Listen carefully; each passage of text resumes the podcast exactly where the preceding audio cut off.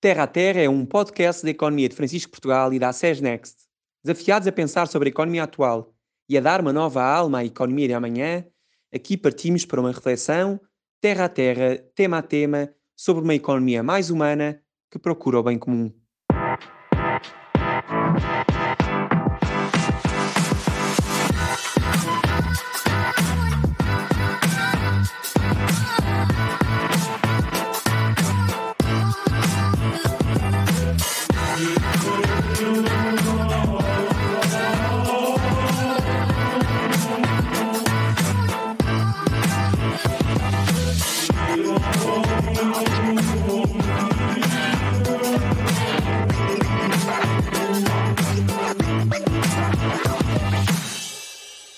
Olá, bem-vindo a mais um episódio deste podcast em que tratamos a economia por tu. Hoje vamos conversar terra a terra sobre quatro das doze aldeias deste movimento da economia de Francisco. E para isso temos connosco, através da plataforma Zoom, quatro convidados muito especiais que nos vão dar a conhecer a sua aldeia. Para nos falar sobre a aldeia Vida e Estilos de Vida, teremos o Pedro Amarante, sobre energia e pobreza, Francisco Rocha, sobre a aldeia de Gestão e Dádiva, teremos o Francisco Maia e temos também a Daniela Ferreira para nos falar sobre a aldeia de Finanças e Humanidade.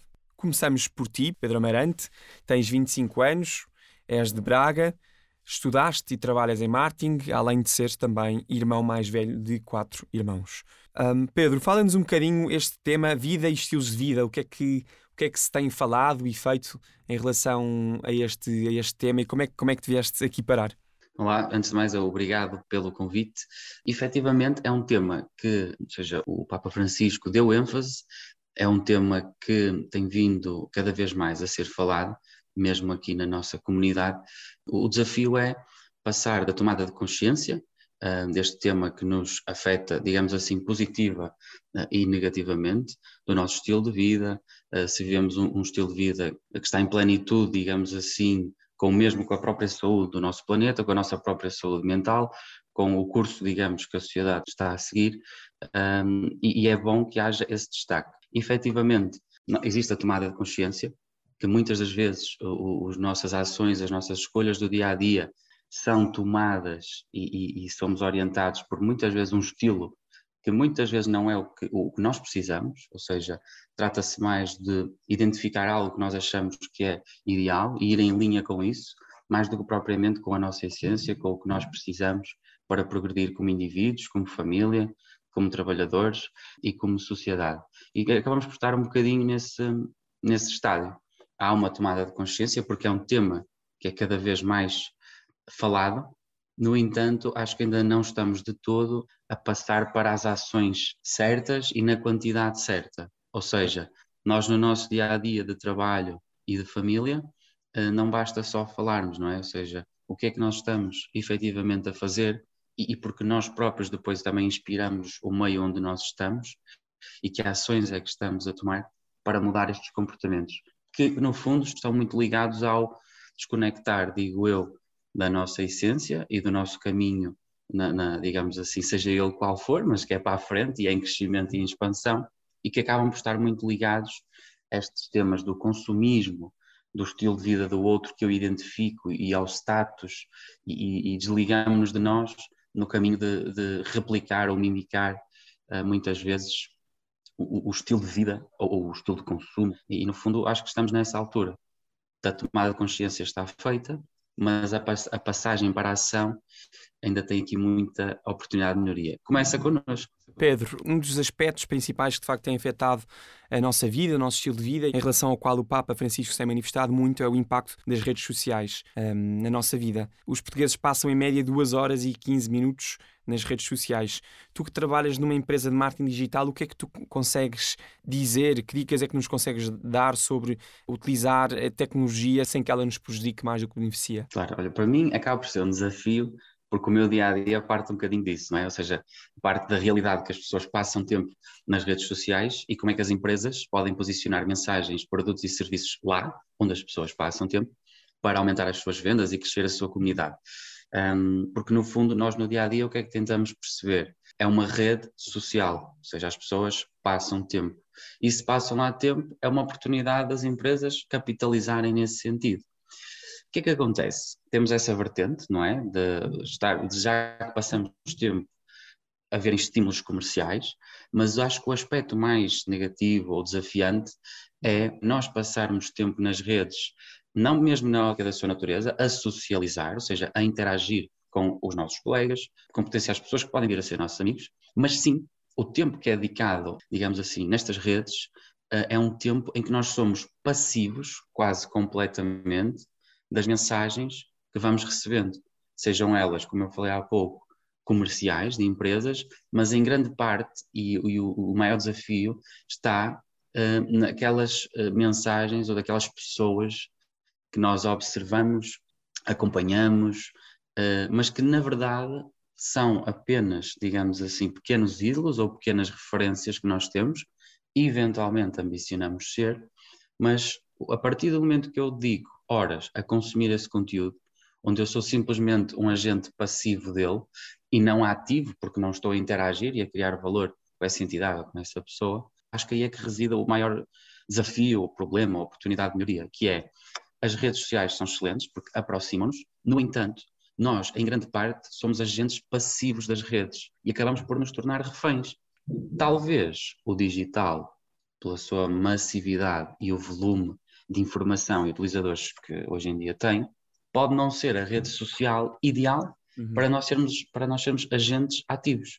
Eu defendo muito isso, que o digital aproxima-nos, mas os pontos de contacto físicos, um, a proximidade, o convívio presencial também é importante. É um bocadinho nesse sentido. Pedro, uma última pergunta em relação também a outros temas que, que aflige um, o nosso estilo de vida e que é o consumismo.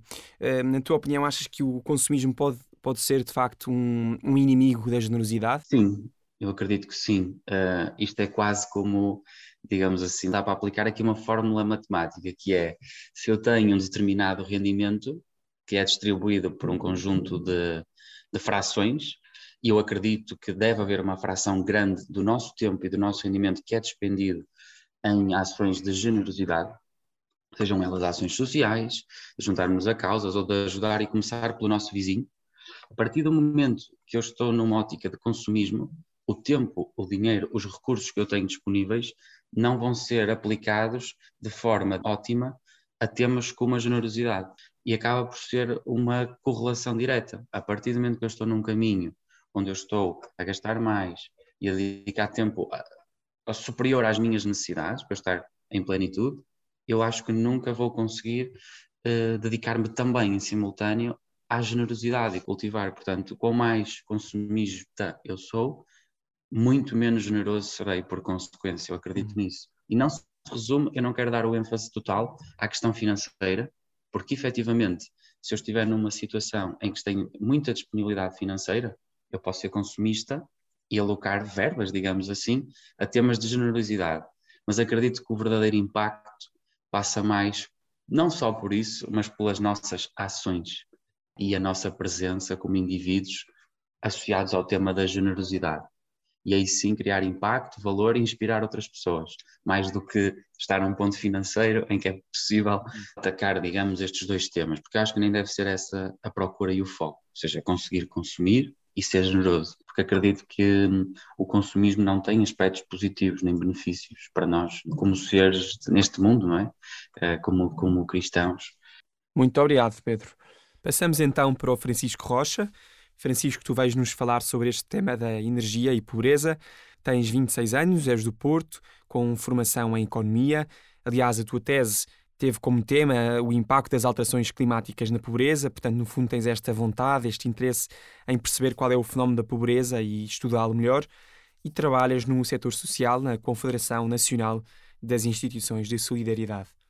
Francisco, pedia-te que nos falasse e apresentasse um bocadinho esta aldeia Energia e Pobreza, que é talvez das mais relevantes, no sentido em que o Papa tanto tem pedido esforços mundiais para podermos atacar este problema da pobreza. O que é que se tem feito nesta aldeia, Francisco? Então, obrigado também pelo, pelo convite. Sim, eu Uh, acho que nesta aldeia uh, é realmente é muito importante e, e, como fala o Pedro, acho que toca aqui muito nesta questão dos estilos de vida também e deste desafio que o Papa Francisco nos chama uma vida coerente. E a aldeia, esta aldeia da energia e pobreza, uh, começa muito por, por reconhecer, ou seja, existe muito uma tendência nos, nos nossos tempos de falamos muito no Green Deal e nesta importância ambiental, e, e, e, e, isto dá um salto um bocadinho maior, que é temos esta noção da importância ambiental, mas queremos que ela não deixe de parte as pessoas que, que sofrem mais ou, ou, que passam por mais dificuldades.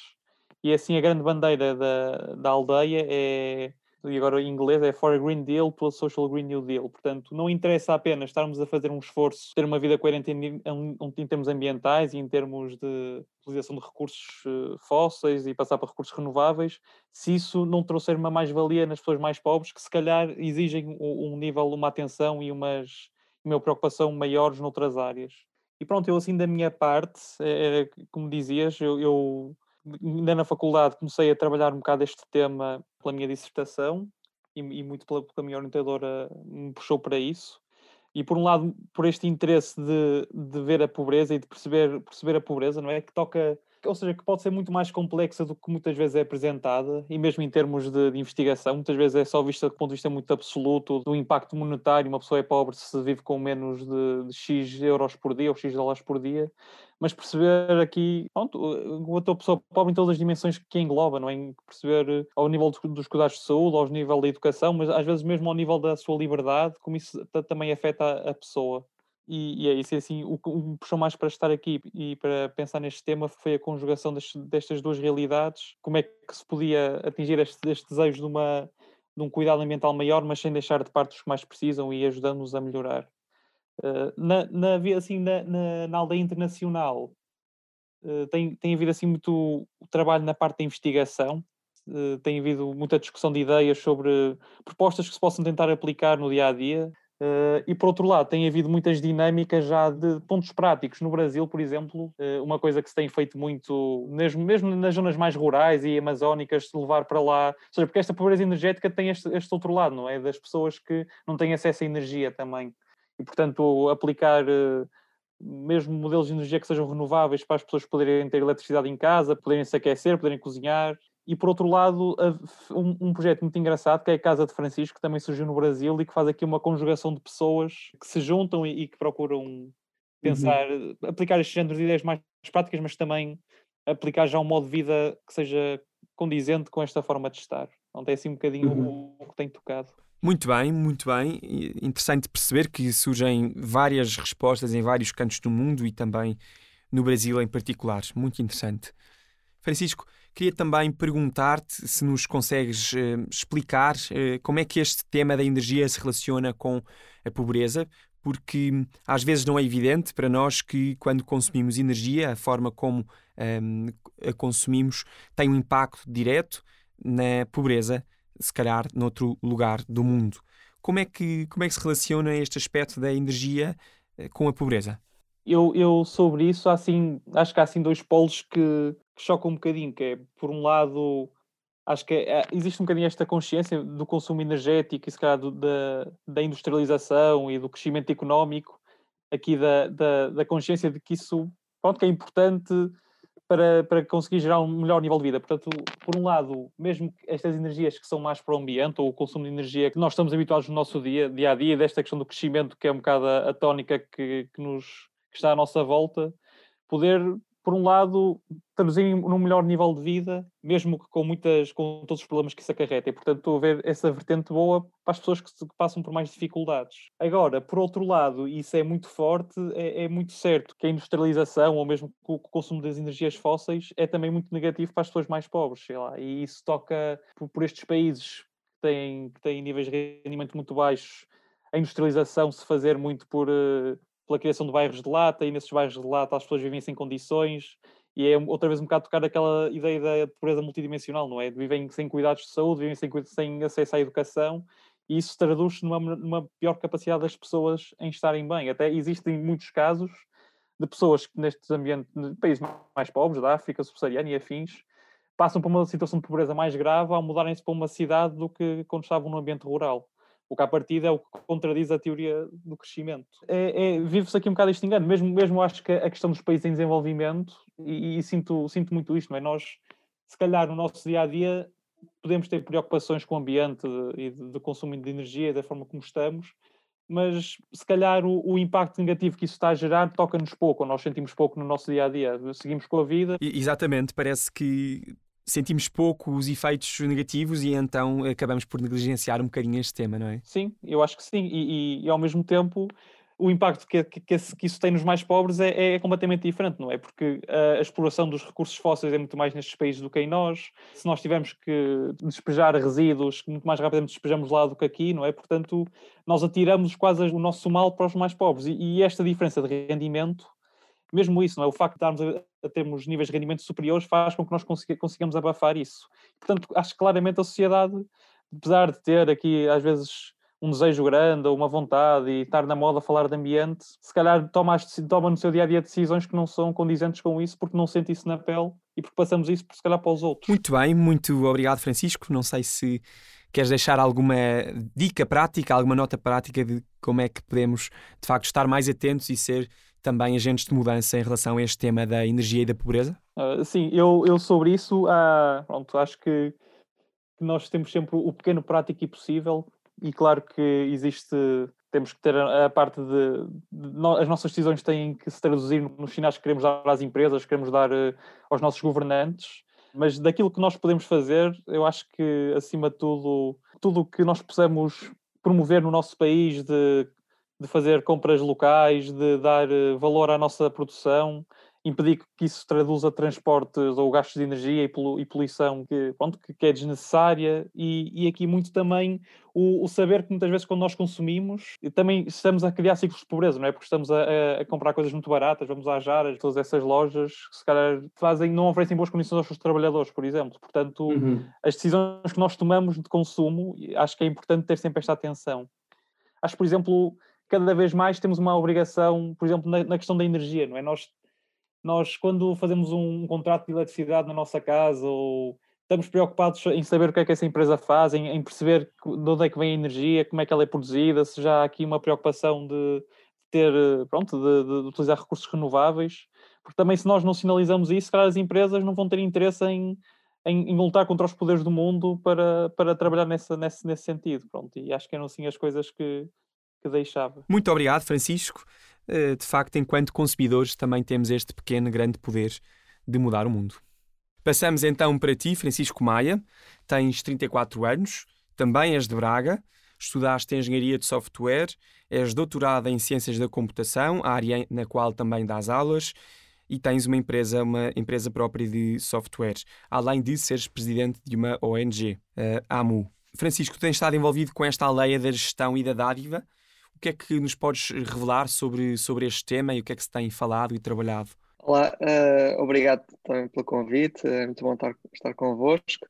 Um, ehm, eu penso que este tema, no seguimento do apelo do Papa, é mais um, uma das tensões que, que são propostas de, para reflexão na, na economia de Francisco e, portanto, uma tensão entre algo que parece uh, incompatível, portanto, a, a gestão de recursos para um objetivo, portanto, espremer um conjunto de recursos para ter um objetivo, e a dádiva que, que pressupõe a gratuidade e a disponibilidade.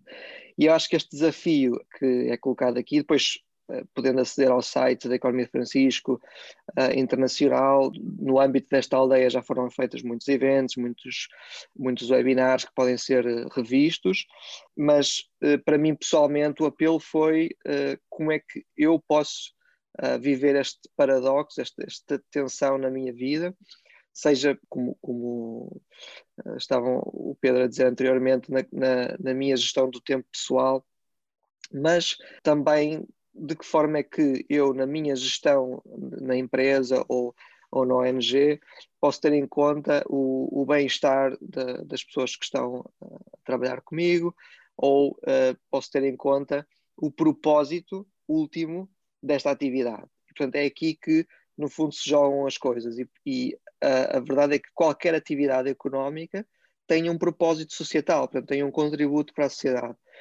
Uh, e esse contributo, quando bem compreendido por todos, quando bem partilhado por todos, pode tornar não a empresa apenas mais eficiente, mais capaz, mas, sobretudo, tornar o impacto dessa empresa muito mais positivo na sociedade.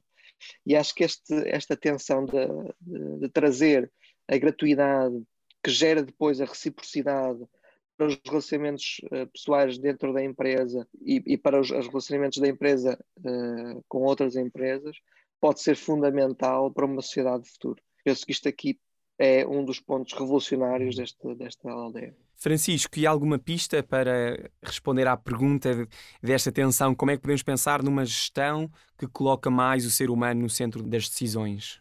Eu penso que a pista é esta do propósito e do nosso objetivo. Se, se nós alinharmos um, um objetivo que de facto contribui para uma sociedade melhor, um, é aí que está provavelmente o melhor trabalho de toda a gente. E, portanto, é aí que conseguimos envolver as pessoas não apenas como, como trabalho, mas uh, numa dimensão coletiva de trabalho pelo outro. E o outro pode ser alguém que até está a comprar o serviço uh, ou que está a adquirir aquele produto. Mas se eu o faço porque acredito que é para o bem uh, da sociedade e para o bem comum, então a, a, a atividade empresarial toma toda uma outra dimensão. Depois, claro, existe a outra pista, a outra parte do tema, que é uh, dar espaço a que possamos dar tempo a outros temas e a outros, e outras causas da sociedade. Um, recentemente saiu um estudo por parte da, do governo da Islândia, onde foi testada o, o dia semanal apenas com quatro dias, com, com enormes resultados, e isto podem ser pi, pequenas pistas de que de facto precisamos dividir o nosso tempo não apenas para uma atividade puramente produtiva, mas também para atividades de doação ao outro, é? de doação à sociedade. E acho que é isto que torna o, a nossa vida completa, a vida das empresas completas, a vida das instituições mais completa. Francisco, falavas há pouco de gratuidade e agora repetias também que é necessário haver um tempo de doação de facto, como é que podemos construir uh, este espaço para a gratuidade no mundo empresarial, no mundo das empresas? Parte, sobretudo, uh, de nós, uh, cada um, mas podemos construí-lo no sentido de que qualquer atividade, qualquer aspecto da nossa vida, seja pessoal, seja empresarial, requer um equilíbrio. Portanto, se calhar hoje em dia se procura extrair, digamos assim, ou, ou proporcionar às pessoas o, o máximo de condições para que tenham o seu output, a sua saída, a sua produtividade maior. Agora, aquilo que se percebe é que uh, o ser humano é muito mais do que o seu trabalho no dia a dia. E, portanto, para de facto cada um uh, poder ter uma vida um, equilibrada, saudável do ponto de vista físico, emocional, intelectual, é necessário compensar aquilo que nós produzimos com espaços de relacionamento.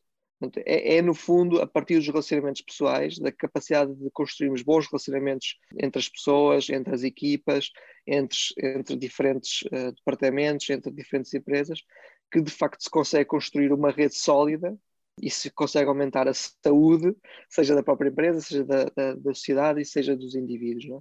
Portanto, é aqui que entra a gratuidade, é na, na capacidade de criar relações verdadeiras entre as pessoas, entre as instituições, porque é apenas a partir da gratuidade que se consegue chegar à reciprocidade. E isso é fundamental para, o nosso equilíbrio a todos os níveis. Muito obrigado, Francisco. Por último, passamos então para ti, Daniela Ferreira, que nos vens falar sobre a aldeia de Finanças e Humanidade. Daniela, tu és da Pova de Varzim, tens 37 anos, formação em Economia, neste momento estás a fazer o doutoramento em Ciências da Administração e trabalhas na Universidade do Porto em diversos projetos nacionais e internacionais. Hum, desde cedo também fizeste voluntariado e te dedicaste a algumas missões humanitárias. Precisamente aí, Daniela, queria perguntar-te um, o que é que se tem falado e trabalhado na economia de Francisco em relação a esta conciliação entre finanças e a humanidade. Olá a todos. Antes de mais, também muito obrigada pelo convite para participar. Efetivamente, na, na aldeia das, das finanças e humanidade, tal como em quase todas as aldeias da economia de Francisco, partimos sempre quase de uma, de uma regra de ouro, não é?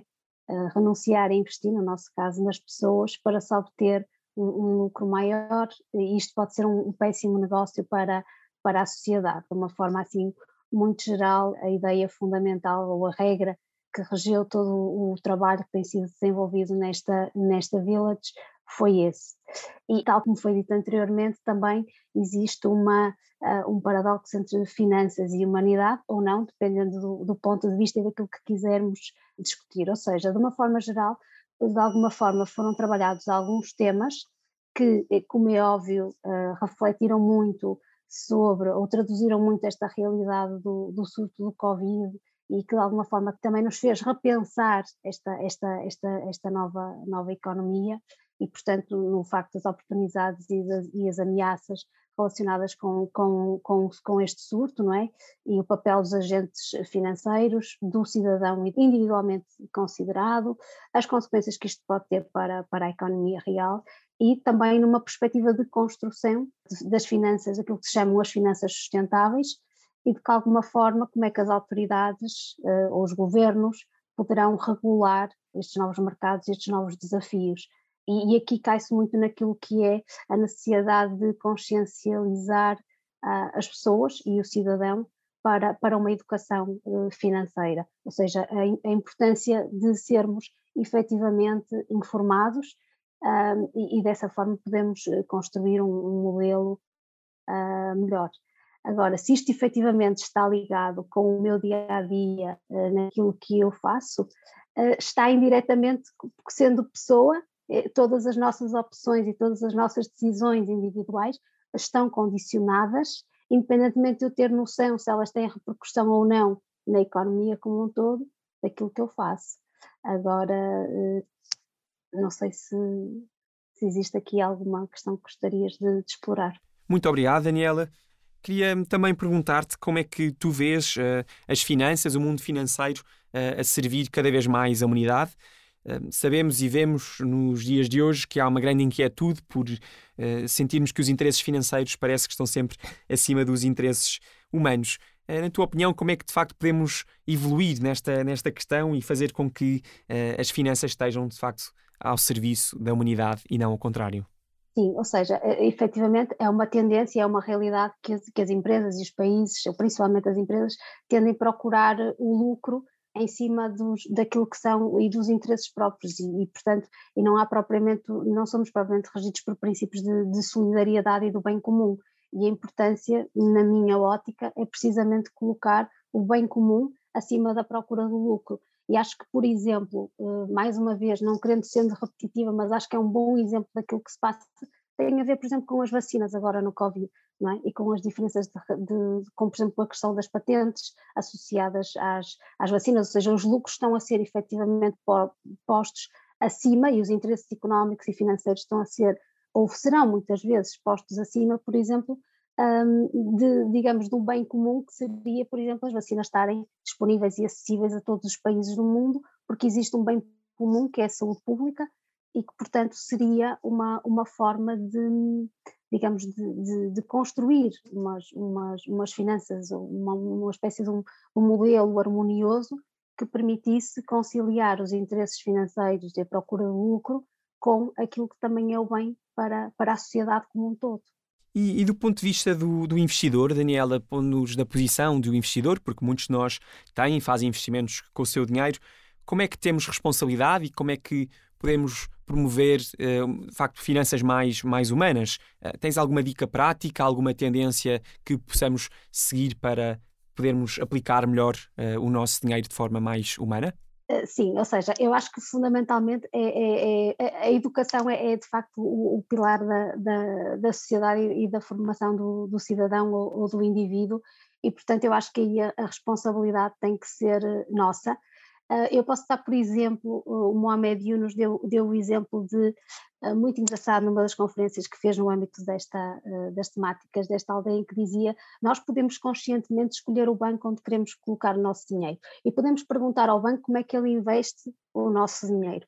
E, portanto, ou seja, se calhar eu, como, como individualmente, como pessoa, se calhar posso ir uh, no meu dia a dia tentar ter um comportamento mais consciente, mais informado, procurar essa informação para conseguir decidir de uma forma que, que por exemplo, eh, no caso do banco propriamente dito, investir ou, ou, ou depositar o meu dinheiro num banco que tenha em conta, por exemplo, as questões sociais ou, ou, ou a promoção de, de, políticas, digamos, eticamente sustentáveis, ou, ou, que tenha em consideração esse tipo de situações. Muito obrigado, Daniela, por esta pequena conversa e dicas. E chegamos assim ao fim de mais um episódio deste podcast Terra a Terra. Tu que nos ouves, se quiseres continuar esta conversa e saber mais, estamos em todas as redes sociais, Facebook, Instagram, LinkedIn, ou então podes também visitar o nosso site economiadefrancisco.org. Com isto damos terra a terra a inspirar para transformarmos a economia em direção a uma economia cada vez mais humana, cada vez mais centrada nas pessoas. Muito obrigado, até à próxima e que assim seja.